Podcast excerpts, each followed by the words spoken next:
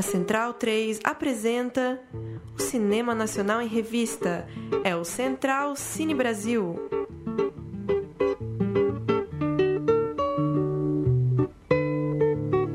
Alô, amigo ouvinte da Rádio Central 3. Começa agora mais um Central Cine Brasil. Vamos falar novamente sobre cinema brasileiro aqui na Rádio Central 3. Programa de número 111 111. Eu sou Lucas Borges, comigo novamente Paulo Silva Júnior. Dali Lucas, um abraço para quem acompanha o Central Cine Brasil, programa 111, para falar de um filme que está em cartaz, que gostamos muito, né? Já, a gente já estava falando Sim. sobre o filme antes de começar a gravação. E muito legal ter aqui no programa é, um filme que sai um pouco das capitais, né? Que a gente tem tanto abordado, né? É, é inevitável, pela razão do, do fomento do cinema brasileiro, da distribuição, que a gente fale muito, né? De filmes de São Paulo, Rio de Janeiro, principalmente, alguma coisa de Brasília, é, Recife, Salvador. E é muito legal a gente falar de um filme rodado no recôncavo, é, de pessoas também que não, não são né, é, nascidas nas capitais, que tem uma história lá na, na Faculdade Federal do Recôncavo Baiano. Muito. Saí muito feliz da sala de cinema de ter conhecido outros lugares e uma história é, a parte do que a gente tem falado aqui nos últimos programas. Eu também saí, aliás, acabei de sair da, da sala de cinema e foi uma, uma experiência muito grata ver esse filme é, feito, como você disse, no interior baiano, né? Café com Canela, um filme dirigido é, por uma dupla e uma das, das pessoas é a primeira mulher negra a dirigir um filme brasileiro de ficção em mais de 30 anos. E, enfim, é- são, é uma série de atrativos que, que fazem com que a gente se sinta bem feliz realmente assistir esse filme, que é Café com Canela. E a gente vai conversar com Ari Rosa agora, o diretor, um dos diretores do filme, junto com a Glenda Nicásio. Como vai, Ari? Tudo bom? Muito obrigado por nos atender. Boa noite, tudo bom? Tudo um abraço, bem? Lucas Paulo, um abraço aos ouvintes. Olá, Ari, muito obrigado. E, bom, você é um mineiro do, do sul de Minas que foi estudar no Recôncavo Baiano e gravou Café com Canela no Recôncavo. Tá falando de onde agora, nesse, nesse instante? Tô falando do Recôncavo, tô em Cachoeira, Recôncavo da Bahia. Bacana, Sou acabou. mineiro, do Uhum. sul de Minas, Glenda também. Nos conhecemos aqui na universidade, ela é de Poços de Caldas, eu sou de Pouso Alegre. E a gente se conheceu aqui em 2010, montamos nossa produtora em 2011 e Café saiu esse ano. Bacana. E Café com Canela, como a gente disse, esse filme cheio de referências é, da cultura negra, né? Cultura afro-brasileira, com uma história muito bonita, né? De duas, duas personagens mulheres negras também, com seus dramas, enfim, do, dois personagens muito interessantes. E vocês contam essa história, você e a Glenda, é, de uma forma muito ousada, né? Uma narrativa, um, um tempo muito, mu- muito diferente, realmente criativo, ousado com ah, os, os acontecimentos se intercalando ali de forma eh, desordenada, né? Eu queria saber como, por que vocês pensaram, de, tomaram a decisão de, de fazer o filme dessa forma, com esse ritmo? Então, a gente prioritariamente pensou no filme, né, para contar essa história de Margarida e Violeta, duas mulheres aqui do Recôncavo. E a nossa ideia era tentar trazer para o cinema também um pouco do tempo daqui do Recôncavo, né? Que é um tempo que está sempre misturado, é um tempo mais longo, um tempo misturado também com essa relação de tradição, de passado, né? De, de essas relações humanas, né? Por serem cidades muito pequenas, né? Cachoeira e São Félix, é onde é ambientado o filme também tem essas relações humanas muito fortes, né? As pessoas se conhecem, são vizinhas, né? Tem, é, entram uma na vida da outra. Então, acho que a questão do tempo também é para se aproximar um pouco do tempo desse lugar que a gente está. E que aí em São Paulo, no Rio de Janeiro ou em qualquer lugar do mundo, a pessoa possa ver e compartilhar um pouco da gente com esse tempo, que é o tempo da Margarida e da Violeta. E Ari, o filme foi premiado no Festival de Brasília do ano passado, é, abriu a mostra de Tiradentes desse ano, né, com a homenagem ao, ao Babu Santana, foi selecionado também em Roterdã. Eu queria que você falasse um pouco o, o contexto aí dessa carreira do filme. É, você, você acabou de citar que vocês se conheceram na universidade.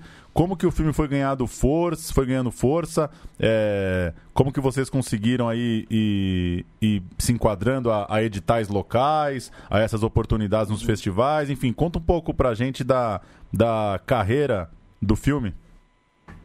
Então, Café com Canela, ele é contemplado num, num, né, num edital que a Ancine lançou, acho que a partir de 2014, chama Arranjos Regionais.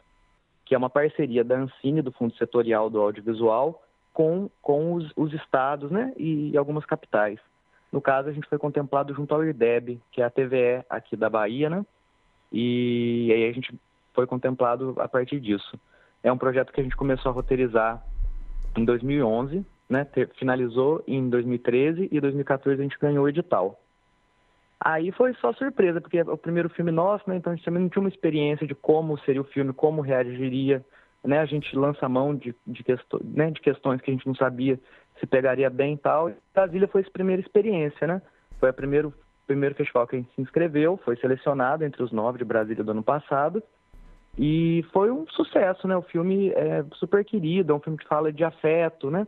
Dessas relações, do encontro, também passa pela dor, né? Que são sentimentos que não necessariamente são do recôncavo, mas que são sentimentos universais. E eu acho que Brasília respondeu isso, né? Com os três prêmios que a gente ganhou que foi de melhor roteiro, de melhor atriz para Valdinéia Soriano e o prêmio do júri popular, que é um prêmio muito importante para a gente porque é, né, é a satisfação do público, né, em relação ao filme. E esse prêmio também, né, de público, era, era, era junto com o prêmio Petrobras de cinema, que dava a oportunidade da gente distribuir o filme na sala de cinema, que foi que é o que está acontecendo agora, né? Então a gente ganhou né, um, um, um patrocínio da Petrobras para poder fazer a distribuição do filme. E agora ele está aí em São Paulo, né, no Frei Caneca, na, na Augusta, no, no, Itaú, no Espaço Itaú da Augusta e no, no Cinearte Petrobras também, que é essa oportunidade que a gente teve a partir de Brasília. Depois disso a gente passou na Mostra Internacional de São Paulo, é, em Tiradentes a gente fez a abertura, como você disse, e o filme sempre muito bem recebido e está sendo muito bem recebido agora também que chegou nas salas de cinema. A respeito das duas protagonistas do filme, a Valdinéia Soriano, né, que faz a Margarida, e a uhum. Aline Bruni, que faz a Violeta, realmente uhum. é cria-se um, um, laço muito bonito, né, entre as duas personagens. Enfim, quem, quem assistir ao filme vai, vai entender melhor por quê. É, conta pra gente, por favor, é, como, como vocês encontraram as duas atrizes e, e como foi a construção desse, desse laço afetivo entre as duas? Uhum. É, foi, foram caminhos bem diferentes, né? Quando a gente terminou o roteiro, foi contemplado pelo edital, a gente de cara já começou a pensar quem seria Margarida, né? E Valdinéia Soriano foi uma das nossas primeiras opções e assim que a gente convidou, ela aceitou. Valdinéia, ela é do bando, bando Teatro Lodum de Salvador, é uma atriz super respeitada aqui. E aí a gente convidou, ela aceitou na hora. Para Violeta, a gente entendia que precisava ser alguém da comunidade, de Cachoeira, de São Félix, então a gente abriu o casting né, o teste de elenco, e aí encontramos a Aline, que era uma pessoa que a gente já conhecia aqui, ela não era atriz, e fez o teste, fez muito bem o teste, a gente se encantou, já, gost, já gostávamos muito dela enquanto pessoa e, de, e começamos a gostar demais como atriz. E aí trouxemos Val para cá, e aí meio que a Aline foi apresentando Cachoeira, São Félix, né? Essa Cachoeira e São Félix mais interna, mais do cotidiano, mais do dia a dia. E elas criaram uma relação muito bonita até hoje, são boas amigas. E isso passa para o filme, né? De alguma forma. Então, uma atriz é uma atriz profissional de muitos anos, né? E outra é, um, é uma nova atriz que acabou se tornando atriz e fazendo atriz a partir do café, que é uma grande felicidade que a gente tem também. Agora, Ari, o filme é, ele é muito, muito ousado mesmo, no, no sentido de é, variar bastante, né? A forma de enquadrar os personagens, a edição, os cortes, a própria é, narrativa, não, não totalmente linear. É, tem muitas tem muitas ideias é, ao mesmo tempo, né? É um filme que, que imagino que várias coisas que vocês é, foram pensando em fazer, vocês colocaram em prática, enquanto muitas vezes diretores preferem é, segurar algumas coisas, né? Manter uma certa regularidade de enquadramento, de edição. Queria que você falasse um pouco disso, assim, de dessas várias linguagens ou, ou, formas de filmar ou formas de contar a história que vocês usaram num mesmo longa e, e tentando fazer um contraponto, a gente que, né, eu e o Lucas gostamos do filme, tentando fazer o contraponto, se você entende é, uma pessoa que de repente não entrar nesse clima, que achar a coisa muito picotada ou achar é, recortes muito diferentes entre esses momentos do filme, como que que você vê essa, essa, essa identidade que vocês criaram aí para o Café com Canela? Primeiro tem a questão né, de ser o nosso primeiro filme, então tem aquela vontade, né, de, de né, uma vontade louca de, de poder experimentar, né, essa arte. E também parte do lugar onde a gente está, né, como a gente está no Recôncavo, já é uma escolha muito dura, então a gente também primou por, por, por ter uma liberdade de linguagem, por ter uma liberdade de escolhas. E acho que a grande questão é esse diálogo com o público, né? Isso é, é, é o que mais nos, nos, nos fazia pensar sobre esse assunto. E o público tem recebido muito bem o filme, ele compreende, né? Essas, essas mudanças, essas, essas variações que, né, que trabalham para o filme, para a emoção do filme, para que a gente possa, né, entender, se aproximar dessas personagens, eu acho que tem sido bem recebido pelo público. É, entendo que algumas pessoas, né, que uma parte pode não, não, não se ligar a isso, mas eu tenho a sensação de que, que o público mesmo, assim, nem levando em consideração os críticos, os jornalistas, os cineastas, mas o público geral se aproxima muito e dialoga com, essa, com essas mudanças e, e, e é quase que, que, que, uma troca que existe, né? A gente oferece né? essas, essas variações de linguagem e o público parece que reage como, com, alguma felicidade de poder estar sentindo essa troca entre nós, diretores, né, através do filme e, e, e a recepção deles. Tem sido assim bem, bem legal as, as, as experiências de, de, de, recepção do público. Ari, além do, das, das caras menos conhecidas do, do público que, que estão no filme, estão muito bem no filme, é, o Café com Canela traz um, um personagem, um ator bastante conhecido do público, né, que é o Babu Santana, interpretando um papel é, que a gente não está acostumado a ver, né? O Babu fez Timaya, é, o próprio Timaya no filme, né? Fez Estômago, Cidade de Deus. Tem muitos papéis como, como vilão, bandido, né? Em, até em novelas da Globo, etc. E no seu filme ele aparece como um personagem homossexual, né? Como foi é, dirigiu o Babu nesse, nesse papel inusitado da, da filmografia dele? Enfim, conta um pouco pra gente a experiência. Acho que é muito legal quando o cinema co consegue quebrar expectativas, atravessar estereótipos, né? O Babu realmente, né? Ele tem uma, uma trajetória fílmica e de TV muito muito ligada a esses personagens mais truculentos, de, de, de personalidade muito forte, né? E, e para a gente foi um, um né, lançar o desafio para ele. Ele praticamente se convidou para o filme, porque, né, assim, é modo de dizer, porque a gente estava assistindo uma entrevista dele logo na época do Timai, ele estava super bombado, né, super, super na mídia. E a gente assistiu uma entrevista dele e foi muito legal, porque aí você vê o Babu, uma pessoa super, super sensível, né, ele falando dos filhos, falando do trabalho, assim, uma coisa muito legal. E aí a entrevistadora na hora perguntou para ele, né, a gente assistiu pela televisão, nem conhecia ele. É, qual personagem que você gostaria de fazer que você nunca fez? Ele falou que gostaria de fazer um, um gay. E aí, na hora, a gente já tinha esse personagem, né? Eu e Glenda, a gente falou, ah, vamos tentar o Babu? E aí ele muito generosamente topou, né? Eu queria fazer o personagem, a gente tinha o personagem e ele veio pra cá. Foi uma experiência super legal. O Babu entrou no nosso ritmo, entrou, né? Foi muito generoso em entender que também era o nosso primeiro filme, ele que já tinha feito tantos filmes, né? Com grandes diretores teve essa generosidade também do nosso tempo, de, de né, do, da, nossa, da nossa descoberta, né? Ele participou da nossa descoberta. Então foi uma experiência muito legal, se integrou completamente ao elenco, ficaram super amigos aqui vivendo em Cachoeira durante quase um mês. Foi uma experiência muito legal. E Ari, o filme ele tem um ar de muito otimismo, né?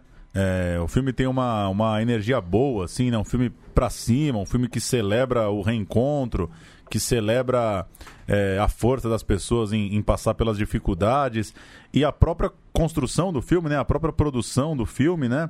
É, você e a Glenda se encontrando numa faculdade federal que, por, por natureza, uma faculdade federal fora de uma capital, é, já tem um, um perfil de, de democratizar o ensino, né? De democratizar o acesso, passa por um edital de uma TV pública local, é, enfim, isso, isso você considera que dialoga também? De certa forma, o Café com Canela é um filme que me parece, é, quando ele for lembrado, ele vai remeter a essa época do Brasil de uma tentativa de democratização que a gente está talvez vivendo um momento de que, em que isso está colocado um pouco em dúvida, né?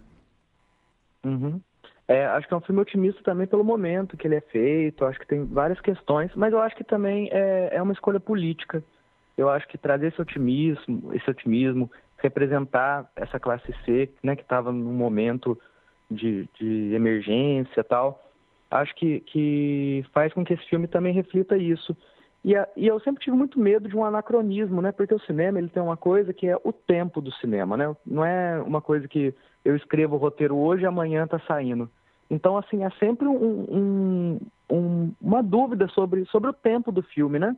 E sempre há um medo, né? Porque o processo né, do roteiro em 2011 até chegar na sala de cinema agora em 2018 são sete anos, né? E aí a gente fica sempre, sempre muito, muito apreensivo sobre será que o filme agora torna-se anacrônico? E me parece que não. Eu acho que esse otimismo acaba alimentando também um momento tão difícil que a gente está vivendo, e né, do povo brasileiro em geral. E, e, o filme acho que vem como um respiro, acho que ele vem na hora certa quase. Eu acho que é, isso é uma coisa assim, muito, muito feliz. E eu acho que é que acaba trazendo um discurso político pelo próprio. Acho que o otimismo passa a ser até um, um, um discurso político. Mas não é um filme também que, que que ele trabalha com signos muito fortes como a morte, né? A morte, o luto. Não é um filme que também tão, né? Apesar de, de trazer esse otimismo, ele na sua base, né, não fala de coisas tão tão fáceis, é tão, denso tão também, né? agradáveis. Né? Sim, sim. Então acho que essa, essa é a grande dose também. Não é, não é um filme otimista meio de mentirinha. É um filme otimista de um cotidiano das pessoas que vivem, que seguem vivendo para além de todas as questões macro, né? Porque tem a sua vida, tem o seu dia a dia, e eu acho que nesse ponto dialoga com todos nós, quando a gente deixa de ficar pensando no macro, né? E começa a olhar para a sua vida. Então, eu acho que, que, de alguma forma, as pessoas se identificam e traz um, um, um frescor, um respiro para um momento tão conturbado que a gente vive. Nesse mesmo tom ainda, vocês observam aí entre os, os seus pares, seja na Universidade do Recôncavo, enfim, é, percorrendo os festivais pelo Brasil, é, mais diretores fazendo filmes no interior do Brasil, mais diretoras negras como a Glenda. Vocês conseguem ver é, é filmes e cineastas com o mesmo perfil de vocês brotando é, pelo Brasil? Com certeza, hoje mesmo, ontem foi, foi iniciado o, o encontro Zózimo Bubu, que é, que é um, um, um, no Rio de Janeiro, né? Que é um encontro de cineastas negros com filmes, né? Com filmes incríveis, já vários longas, vários, muitos curta-metragens. Com certeza, é, cada vez mais. O interior é uma coisa que eu ainda não consigo vi visualizar muito bem. Né? Acho que ainda não, não, não, não, não tem essa, essa dimensão. Não, não digo que a gente seja único, mas, mas não, não vejo tanto. Mas a questão de cineastas negros, de, de pessoas vindo né, do interior, e ocupando esse espaço da sala de cinema, do fazer cinema. Isso é, é nítido, é, é, é, uma a minha leva, né? A gente, tem um, a gente começou aqui o curso começou em 2008 de cinema, então já tem uma galera formada que é gente que veio do interior, muita gente negra, muita gente né, de, de, de locais distantes do país. Eu acho que, que isso é, é, é uma questão de tempo para para, se não se tornar maioria, ser algo muito expressivo. E eu queria que você falasse um pouco de, de referências, assim. O filme tem. Filme tem uma pegada né, de, um, de um realismo muito ligado ao cinema que está sendo feito hoje no Brasil, mas ao mesmo tempo também é, remete a algum momento a, a coisas do cinema novo, a uma Há uma coisa que, que talvez o, um cinema realista fique um pouco mais preso na própria realidade e, e não se propõe a ser tão ousado em algumas referências como me parece que é o filme de vocês. Como que você localiza aí o Café com Canela? É, enfim, que filmes que filmes irmãos você você vê aí na produção atual ou recente do Brasil, de diretoras, diretores brasileiros contemporâneos, e sobre essas referências também, um pouco diferentes de um cinema só realista atual? Uhum. É, primeiro que a gente já parte de dois olhares diferentes, né? De duas histórias diferentes, de dois de duas referências diferentes, que, sou, que é Glenn e eu, né? Nós somos diferentes, né? Em, em vários aspectos. Então o filme ele já, já vem carregado de um olhar duplo, né? Não é de um diretor. E as referências são muitas, assim, até seria difícil elencar. Eu tenho muita dificuldade de fazer essas relações com o cinema contemporâneo no Brasil, porque é, eu não, não, me sinto não, não, me sinto num lugar privilegiado para fazer essas comparações pelo próprio por estar no meio, né? Por estar vivendo também. Então nem saberia dizer, não é uma coisa que eu paro para pensar. Mas várias pessoas que refletem sobre o filme trazem questões, né? De, de, de alguma aproximação com Ela Volta na Quinta, né? Principalmente com, com, com, a produção realizada pelo filme de plásticos em Minas, várias pessoas vêm, vêm fazer essa, essa, essa aproximação, que eu nem, nem sei se existe, assim, eu não tenho essa clareza no meu olhar. Mas várias pessoas colocam é, colocam esse ponto, né? E eu acho que é, que é eu, eu gosto, eu e Glenda, nós dois compartilhamos desse, desse, gosto de um realismo, mas também dessa, dessa interferência do fantástico, que, que eu acho que é muito bem-vinda no café e, funciona, principalmente para trazer essas questões da subjetividade das personagens. Eu gostaria de perguntar também, Ari, sobre uma questão bem específica, uma passagem bem específica do filme, que é o monólogo da, da Margarida, é, em que ela fala sobre o cinema, né? Um, um trecho metalinguístico ali do filme bastante comovente, muito bonito, que a personagem fala sobre o que é a experiência, né? De, de, de ver um filme no cinema, de assistir a um filme no cinema. Como surgiu esse monólogo? É, ele nasce dentro do roteiro, acho que acaba se tornando uma demanda e uma vontade muito grande, eu e Glenda, nos nossos curtas, né? tudo, a gente sempre teve muito, muita aproximação. Inclusive, o nosso novo filme, o Ilha, é um filme metalinguístico, né? Que vai passar agora em Brasília, foi selecionado para Brasília, o Ilha. É, acho, que, acho que é uma atração que a gente tem, acho que da própria formação nossa, nosso referencial. E essa cena, especialmente, ela é uma cena assim super que, que causa bastante controvérsia. Ela é, ela é muito pouco quista pelos críticos. Existe sempre uma má vontade com essa cena, o que eu acho natural mas em compensação, ela é muito bem recebida por um público, por um público comum. É, assim, é inevitavelmente sempre que a gente sai de uma sessão, que a gente está com, né, que a gente apresenta o filme e tal, é sempre as pessoas vêm falar dessa cena como um reconhecimento, como como elas estavam se sentindo no momento em que a fala bateu nelas. Então, é, é eu acho uma cena muito especial, assim, muito específica e muito especial pelo, pela variação também de recepção dela. Eu acho que quem se joga no filme, né, como vocês perguntaram logo no início, né, sobre se as pessoas conseguem acompanhar ou não o filme, eu acho que nessa hora do filme é a hora que, que se revela quem conseguiu acompanhar e quem não conseguiu acompanhar. E a maioria das pessoas ficam muito emocionadas com essa cena, vem conversar depois, e é sempre um ponto de pauta no fim, na, nos debates, no fim, e as pessoas muito felizes, parece que elas são compreendidas naquele momento e são vistas pelo filme também. Eu acho que tem esse movimento, que é um movimento bonito que o filme faz, que é de, de dialogar bastante com, com o espectador. E nesse momento a gente até quebra a quarta parede né, no uhum. final dessa cena e, e as pessoas se sentem super lisonjeadas, como se o filme tivesse mesmo a serviço delas. E eu acho que, que acaba, acaba gerando um, um, um sentimento bastante agradável das pessoas, para além do texto e, e da boa interpretação das duas atrizes. E Ari, uma pergunta que a gente acaba fazendo para praticamente todos os realizadores aqui no programa. O filme teve uma carreira interessante em festivais aí, né? Não é, não é qualquer um que num filme de estreia é, comove um, um, júri em Roterdã, por exemplo, é uma curadoria em Roterdã, o pessoal de Brasília, de Tiradentes. O filme tem um sucesso é, em termos de curadoria de festivais e como todos os filmes nacionais, tem o, o grande dilema, a grande dificuldade de conseguir fazer bilheteria.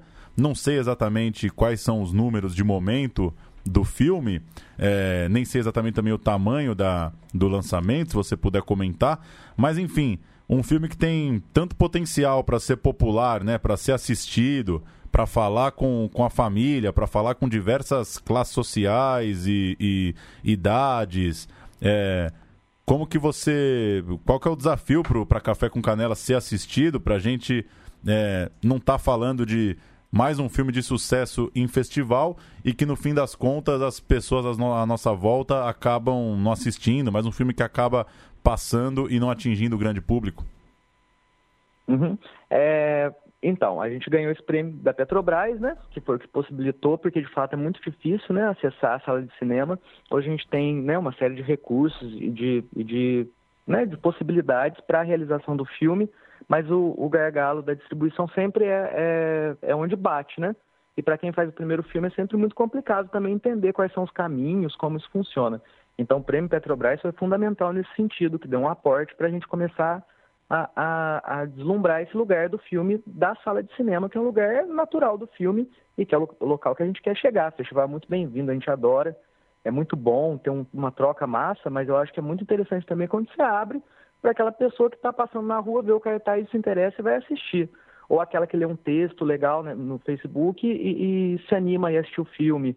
E aí pessoas que não estou falando de cineasta, de crítico ou de um cinéfilo, né? Já é, é um dentista, é uma diarista, é, é, é né? qualquer pessoa que, que, esteja disposta a, a, a comprar o ingresso e assistir. Então, a gente, a princípio, a gente fechou essa parceria com a Arco Audiovisual, que é uma distribuidora novíssima aqui de Salvador, que está inclusive estreando na sala de cinema com café. Como a gente também, né, a gente tem sempre essa preocupação de de fazer as parcerias que, que dê uma vida longa para a gente, porque esse é o nosso primeiro filme e espera fazer muito mais. A gente já está com o segundo agora. Então é, a ideia é, é, também fortalecer outros mecanismos que não seja esse tradicional, porque a gente está muito fora do tradicional. Né? A gente já faz um cinema no Recôncavo, a gente mora no Recôncavo, nossa empresa é no Recôncavo, que é completamente fora do eixo, né? do eixo Rio-São Paulo, que é, que é, a grande hegemonia do audiovisual, mas também fora do eixo das capitais. Né? A gente está né, tá a 200 quilômetros de Salvador não é a nossa, não é o nosso lugar natural Salvador. Nosso lugar natural é aqui, Cachoeira, São Félix, Muritiba, no Recôncavo. Então, é, a gente está sendo muito interessante, porque a gente está meio que aprendendo junto. Então, a Arco Audiovisual, a Rosa Filmes, que é a nossa empresa, a gente está aprendendo. E está sendo uma experiência muito legal, porque a gente começou estreando em 15 salas de cinema, a primeira semana, né, que começou semana passada, e para essa semana todas continuam né, renovaram a semana com a gente e a gente ampliou para mais três salas de cinema. Então agora a gente está com 18 salas de cinema. E em várias partes do Brasil, aí em São Paulo especificamente, nas que eu já falei, né? Que é no Espaço Itaú na Augusta, no, Cine Petro, no Cinearte Petrobras, na Paulista e no, no Shopping Frei Caneca. Mas a gente também está no Rio, Fortaleza, São Luís, Salvador, Porto Alegre, Curitiba, Brasília, Santos, Niterói. Então a gente está tá, tá em vários lugares. E a receptividade tem sido bem interessante. A gente, as pessoas gostam ele tem um poder do boca a boca. A gente vê né, no, no, nos gráficos que a gente recebe de público como ele vai ganhando força, né? Do, do, do dia que lançou até a completar a primeira semana, o filme foi ganhando força, foi crescendo. A gente vê isso nas redes sociais, a gente vê isso também nos números do, das salas de cinema. A gente não tem um número fechado ainda, mas eh, tem sido uma, uma experiência legal e, e uma bilheteria que está dentro do, do, que a gente imaginou que fosse mesmo. Bacana, Ari. É, parabéns pela, pela iniciativa de estar tá fazendo cinema aí no, no, interior da Bahia. Parabéns pelo Café com Canela. Boa sorte na carreira do filme e do próximo longa também, o A Ilha, né? Que já começa a é, percorrer é, o circuito dos, dos festivais. Brasília. Valeu, Ari. Obrigado. Um abraço. Obrigadão, Paulo. Um abraço, Lucas. Tchau. Valeu. Tá aí, bom filme e bom papo também, né? O Ari tem bastante Sabe o que tá conteúdo, fazendo, né? né? Sabe o que tá fazendo, o que tá falando, né? Muito bom o filme. Eu fiquei realmente muito feliz de, como eu disse no começo, de é, ser surpreendido por um filme ousado e, e por essa coisa que parece é um, é um pouco de clichê, né? Mas a gente é, por causa do, né? Por causa aqui do programa assiste pelo menos um filme nacional por semana e às vezes se cansa um pouco, né, dos mesmos dilemas uhum. paulistanos, cariocas, a coisa da periferia de São Paulo, a coisa, né, do, do morro e do asfalto no Rio de Janeiro. A gente tem algumas alguns conflitos um pouco já marcados, né? Nessas cidades que a gente está tão acostumado a ver, né? Muita coisa do Rio Grande do Sul tem rolado, interior. Pois é. E aí, a, né, é, é, a primeira vez que eu vejo no cinema um filme passado na Bahia que não em Salvador, eu é, imagino, é, né? Um filme de ficção. Ficção com certeza. Eu não lembro de um filme que tenha torcedores do Bahia e do Vitória, como pois esse. É, por exemplo. Já é, já é uma coisa. Um filme de ficção baiano não passado em Salvador, eu acho que é o primeiro que eu vi na tela grande aí. Eu também. É. Então, muito feliz, eu espero que as pessoas vão assistir ao filme e acho ótimo também que os críticos é, não gostem de várias coisas, né? Eu tô de acordo total aí com o discurso do Ari, né? primeiro filme, um roteiro e uma ideia né, muito autorais. Para que ficar também é, segurando a mão em alguns é, experimentos, né? Seguindo a fórmula feita, né? E, é claro que tecnicamente, tecnicamente dá para dá para alguém encontrar várias coisas que não faria, né? É, a câmera muda muito de perspectiva, uhum. o quadro, né? As coisas é, tem tem um ar meio. Amador, um. É, é o primeiro filme, né? Da, da produtora. É, eu acho que não, é, nem, nem diria isso, mas um pouco de. É, é, como que se diz? Episódico, né? Como hum. se você quisesse fazer vários episódios Sim. de várias ideias, né? Que o Ari é. falou que veio um pouco dessa gana também de querer fazer tudo, né? No, pois é, então. É, você acaba tendo várias piras meio picadas num, uhum. num mesmo filme. Inclusive, li uma crítica do Adoro Cinema que, que reclama disso, né? Diz que o filme é, tem um tem um lado ruim desse frescor meio universitário. Eu, eu discordo, eu gosto eu do, do frescor. Acho ótimo ver a. Ele falou da, da atriz, foi descoberta lá mesmo, né? Sim. É ótima essa sensação de ver a, a primeira presença de uma atriz né, no, no cinema, né? Conhecido, né? Com descobrir um novo trejeito ali, descobrir uma forma de atuar. Enfim, muito feliz aí com o filme. Vamos ver até onde ele vai e já fica a expectativa para ver o filme novo deles, né? Daqui a, alguns meses lá em Brasília. Acho que foi a Lúcia Monteiro que chamou de, de Rapisódia, é, Rapisódia no Recôncavo Baiano. Eu acho que é por aí mesmo. Eu, eu cheguei, fui, entrei no cinema é, para ver um filme de, de uma diretora negra, né? Que é algo que, que não acontecia há muito tempo e bastante mais de 30 anos festival, aí na mais ficção, de 30, né? né? Sem uma diretora negra no A gente circuito. tem até está na pauta aqui o, o, nome do último filme, né? O Amor Maldito, né, da Adélia Sampaio de 1984. Isso. Recentemente um documentário foi dirigido por uma mulher negra, né, Camila de Moraes, fazia muito tempo também, O Caso do Homem Errado. Isso. E aí você chega no cinema e vê um filme, como você disse, com, de, de, edição e de uma, de uma narrativa bastante ousada e um filme comovente, né? De, de protagonistas é, muito, muito interessantes e, enfim, surpreendente e muito bonito o filme mesmo. Vale a pena ser assistido por vários motivos.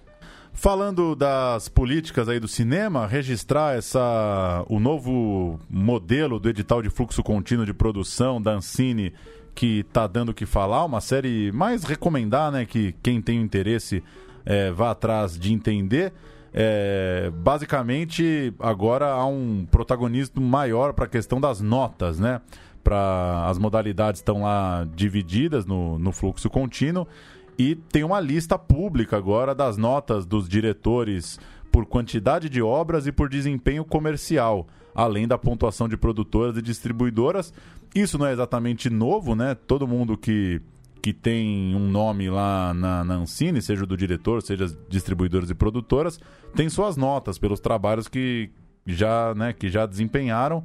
É, a novidade é, é o protagonismo para isso, né? É o peso que essas notas passam a ter, o que gera uma apreensão no setor, né? A própria matéria da Folha de São Paulo de, de umas duas semanas atrás é, que traz isso, né? Ancine dá nota diretores e provoca críticas entre cineastas. O grande temor é que esse novo modelo permita uma concentração de recursos nas principais distribuidoras, né? No caso, a Paris e a Downtown. É, a partir do momento que você dá uma nota alta pela quantidade e pela viabilidade comercial, você está dando uma nota alta para as duas distribuidoras que têm aí 95% do, das bilheterias é, brasileiras e as regras permitem que um mesmo grupo econômico tenha até 25% do montante. É, ou seja, não é exagero, não me, a crítica não me parece exagerada, que é um edital muito favorável às, aos grandes players aí, né? É, o, a defesa de pessoas desse setor é que há outros, outros editais. A grande defesa é que é um, é um precisava ter um edital para quem faz bilheteria. Sim.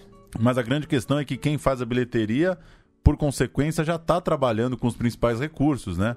Não tem Precisaria filme. de mais uma ajuda. Não tem comédia da Globo baratinha fazendo muita bilheteria, ou os filmes ligados a, a Record, né? Esses Sim. sucessos recentes. Por exemplo, se você tem uma nota de 9 a 10, você pode captar 6 milhões para uma ficção. Se você tem uma nota de 5 a 6, você pode captar 1 milhão e meio. Ou seja, é é, é uma para mim é uma clara inversão da demanda e quem já tem notas altas porque já produz muito e já produz filme comercial vai poder captar mais dinheiro ainda, né? É, enfim, ao invés de incentivar os filmes médios, a gente está dando mais capacidade para os filmes que já são de grandes produções. Eu me lembro da época em que o, o Temer se tornou presidente, que houve até ameaças de, de se acabar com o Ministério da Cultura na época, né? É, eu lembro de, de alguns comentários a respeito do, dos filmes filmes de arte, filmes alternativos, independentes, enfim, que não dão, que não conseguem muita bilheteria e pessoas afirmando do, do governo que para quê, né, dar dinheiro para filme que ninguém vê. É. E ok, esse, essa iniciativa da Ancine pode fazer com que os cineastas corram atrás, enfim, se incomodem mais com essa questão do, da bilheteria no cinema, ao mesmo tempo é, é fato que existe né? um, um bloqueio, uma, uma barreira com o cinema nacional dentro do, do público nacional. Então, tem que se incentivar, né? Que, claro. que, que, o público vá ao cinema. Não, não, é, não vai ser natural, assim, que as pessoas vão começar a assistir a esses filmes e que esses filmes vão, vão ter público e bilheteria, né? É, e, e é uma questão que tá falando só do fim, né? Porque fazer bilheteria depende da grana que você tem para distribuir, de que filme gringo tá estreando no, ao mesmo tempo. Vai ser uma questão de tempo mesmo, até que é. se, se, torne mais maduro, né? Se, esse, essa atenção do, do brasileiro com o cinema nacional. E sem falar que você tá super valorizando também a questão da bilheteria e tem outras questões, né? Tem Sim. filmes que podem. Tem grande sucesso aí de cineclube, tem a internet, Sim. tem a TV a cabo, né? É, e acho que é mais grave ainda quando a gente tem no Brasil só dois tipos de filmes que têm uma grande bilheteria, né?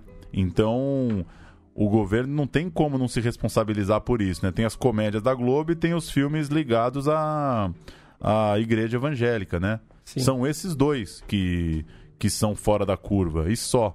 Então é, é inevitável que o, que o modelo seja criticado porque ele está ele tá valorizando esses filmes que já já estão lá consagrados, né? Essa lei endossa um pouco um, um, uma linha bem perigosa, né? Que a gente tem acompanhado recentemente, tem ganhado força, que é a, a mesma linha que questiona a lei Rouanet, por exemplo, que é uma é, o tipo de ideia que, que questiona o, a existência da cultura mesmo, né? Sim. Enfim, que fala para quê? Num país em crise, um país cheio de problemas, ficar gastando milhão, milhões com para financiar artista, para financiar filme de arte que ninguém vê. É um caminho, é um caminho bem perigoso, né? O, o que essa lei pode, pode incentivar e, é, enfim, é preciso atenção aí das pessoas que, que, que ligam para a arte, para a cultura no Brasil.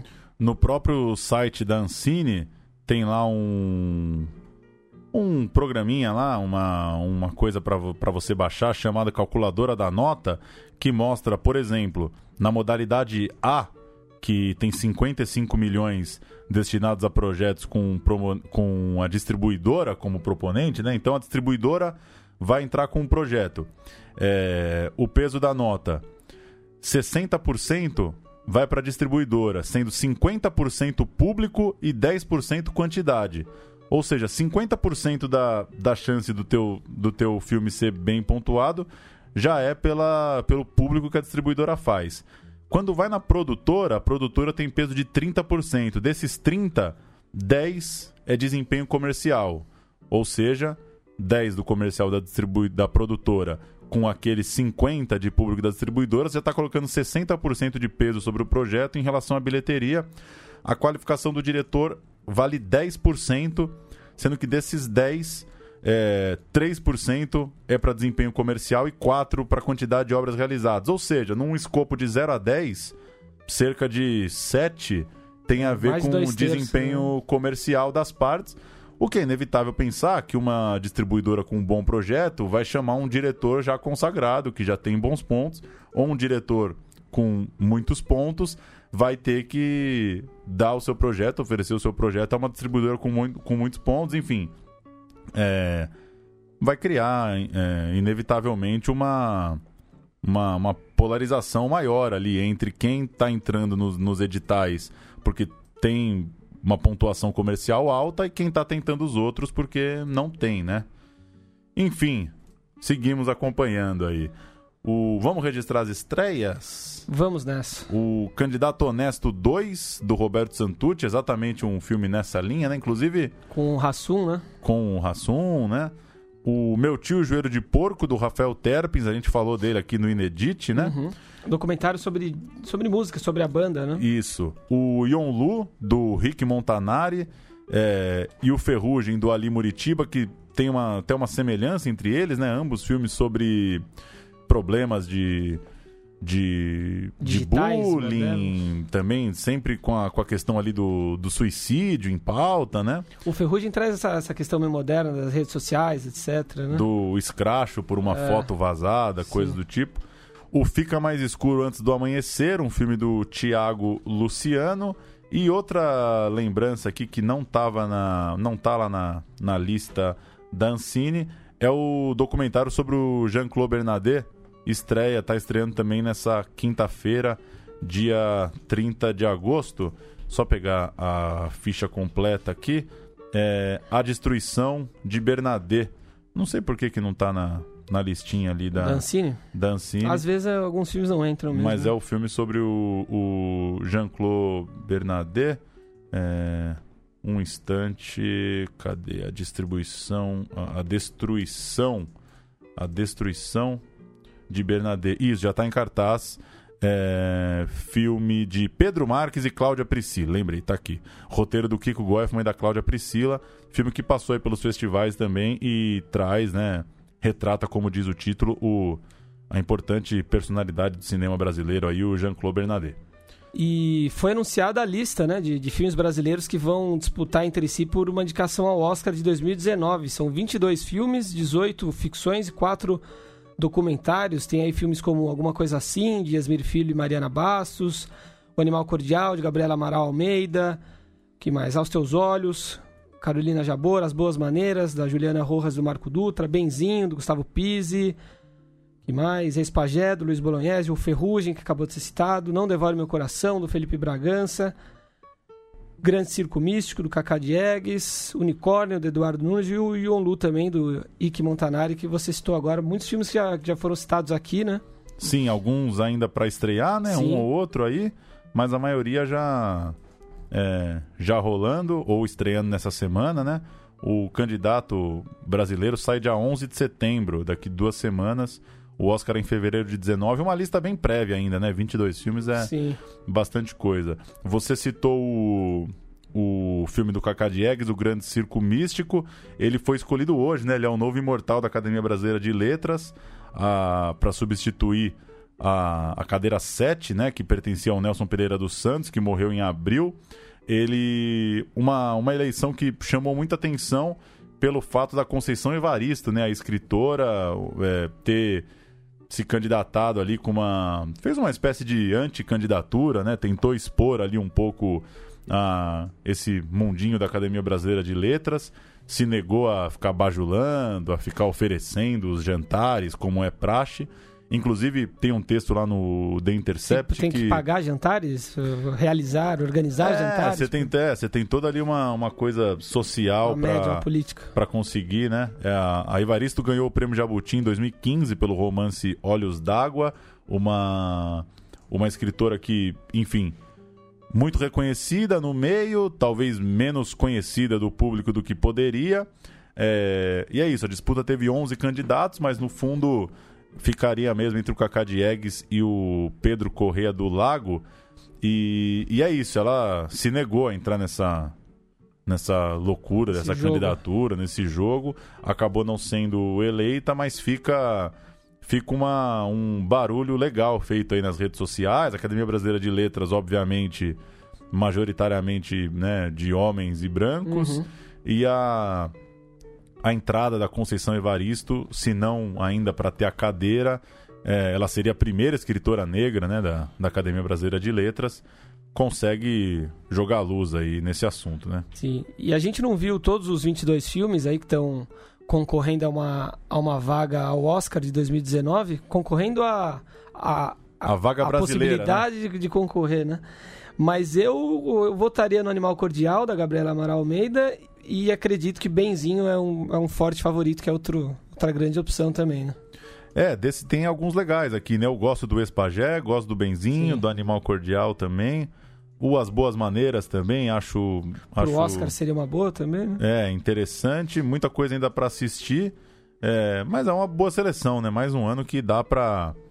Dá pra ter ali pelo menos uma meia dúzia de filmes com, com altíssimo nível pra discussão da academia. Com certeza. Faltou falar do Festival de Gramado, os premiados longas brasileiros. Ferrugem, do Ali Muritiba, levou o prêmio de melhor filme. A melhor direção é pro André Ristum, da, de A Voz do Silêncio. O júri popular e o júri da crítica ficaram com Benzinho, do Gustavo Pise. A melhor atriz é a Karine Telles, de Benzinho. O melhor ator, Osmar Prado, dos 10 Segundos para Vencer, a biografia do Éder Joffre. Ele. É, isso, é Éder Joffre, né? É isso. Sim, o sim. filme do Daniel Oliveira, né? Sim. É, foi o, o vencedor. Direção de arte é, e também a trilha musical ficaram com o filme Simonal. A direção de arte é de Yurika Yamazaki e a trilha é de Max de Castro e Wilson Simoninha, é, premiados aí de gramado, estreando também, né? Benzinho já estreou, hoje está estreando Ferrugem, logo estão todos aí. E uma última tem a. Como é, como o Ari citou, né, na, Isso. na entrevista no começo do programa, está acontecendo no Rio de Janeiro, no Cine, no Cine Odeon, no Mar, no Centro Cultural da Justiça Federal e no Cinearte da UFF, UFF, Universidade Federal Fluminense, o Encontro de Cinema Negro Zózimo Bulbul. É, tá acontecendo, começou agora dia 29 de agosto, vai até dia 5 de setembro, a programação completa no afrocariocadecinema.org.br. Grande evento, cursos, encontros, a programação é extensa. Quem entrar aí no site vai ver que em cada uma dessas salas tem muita coisa mesmo e sucesso aí à mostra. Isso aí. Valeu, Lucas. Valeu, até semana que vem. Até semana que vem. Tchau.